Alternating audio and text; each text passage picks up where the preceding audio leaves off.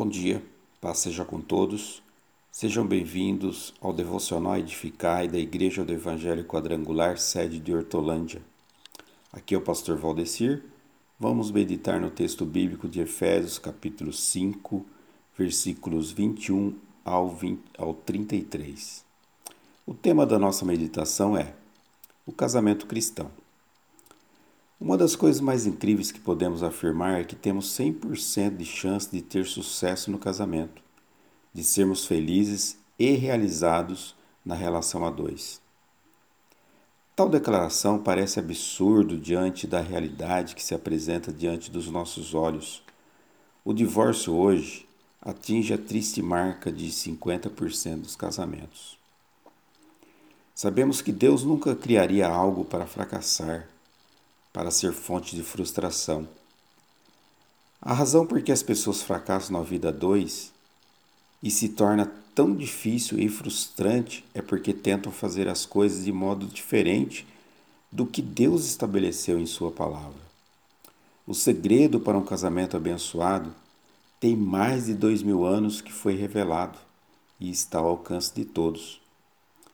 Numa época como a nossa, marcada pela falência da virtude, o enfraquecimento da família e a explosão do divórcio, o conceito bíblico de casamento deveria ser com mais frequência difundido e aplicado. Aqui, Paulo vai apresentar uma maneira de nos tornarmos totalmente atraentes e irresistíveis ao nosso cônjuge.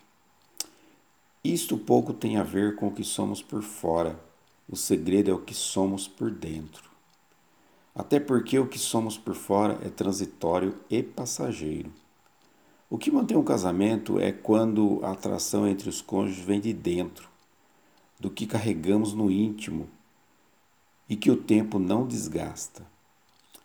Quando as necessidades são profundas de ambos são satisfeitas. Amor é o que a mulher mais deseja e respeito é o que o homem mais precisa. Saiba que a necessidade número um dos homens não é o sexo, mas honra e respeito. Honrar significa distinguir, diferenciar, destacar dos demais. Quando o texto fala a respeito de ser submissa ao marido, não está de maneira alguma colocando em xeque o valor da mulher, nem tampouco está desvalorizando-a ou desprezando-a. Na cultura judaica, a mulher não era valorizada. Na cultura grega, a mulher era explorada como objeto ou instrumento do prazer masculino. Na cultura romana, a mulher era totalmente descartável e facilmente substituível.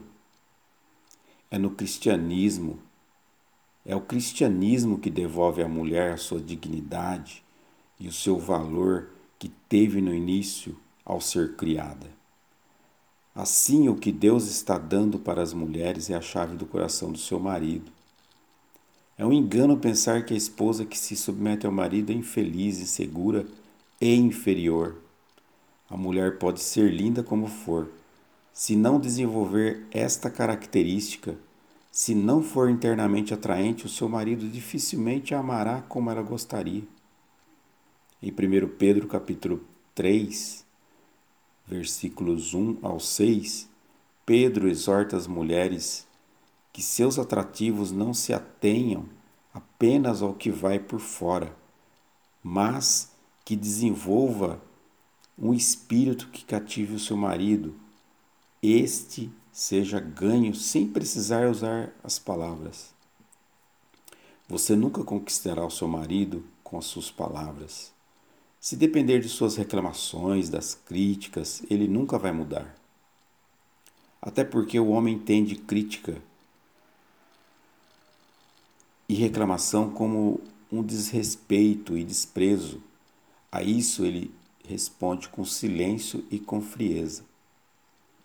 Os homens não sabem lidar bem com o fato de não serem respeitados, e o silêncio é uma consequência natural por não conseguirem verbalizar seus sentimentos.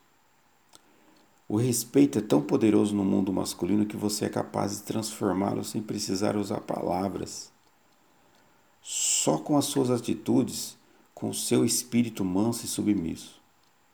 A maneira correta de amá-lo é respeitando de forma que sejam significativas para ele. O homem atraído e apaixonado é aquele que gosta da maneira como se sente quando está com a sua esposa. A Bíblia diz que a mulher é a coroa do seu marido. Provérbios 12, 4. A coroa é um instrumento identificador da realeza. Ela transforma um simples homem em um nobre, em um rei. Como seu marido se sente quando está com você? Diminuído, rebaixado, dispensável ou honrado? Uma, a maior necessidade da mulher é, a seguran, é de, de segurança, e isto só é possível quando ela se sente amada. Quando ela percebe que o seu marido é capaz de fazer qualquer sacrifício por ela, amar é priorizar. A ênfase que Paulo a ênfase de Paulo aqui não está na autoridade, mas no amor. Assim, a recomendação de Deus para os homens é para que amem incondicionalmente suas mulheres como Cristo amou a igreja e se entregou por ela. É comum nos concentrarmos em nossas próprias necessidades e simplesmente desprezarmos a necessidade do outro. Seja você a mudança que você quer no seu casamento. Paulo diz que o casamento é um mistério que foi revelado. O casamento é a figura e a ilustração do relacionamento de Cristo e a Igreja. No fim, ambos, ambos precisarão fazer o mesmo esforço. Submissão é entregar-se a alguém, é amar, é entregar-se por alguém. Submissão e amor andam juntos. Que você tenha um excelente dia. Que Deus abençoe o seu relacionamento conjugal e que, a exemplo da igreja que Jesus é o cabeça, que ele seja a cabeça a dirigir as suas tomadas de decisão também.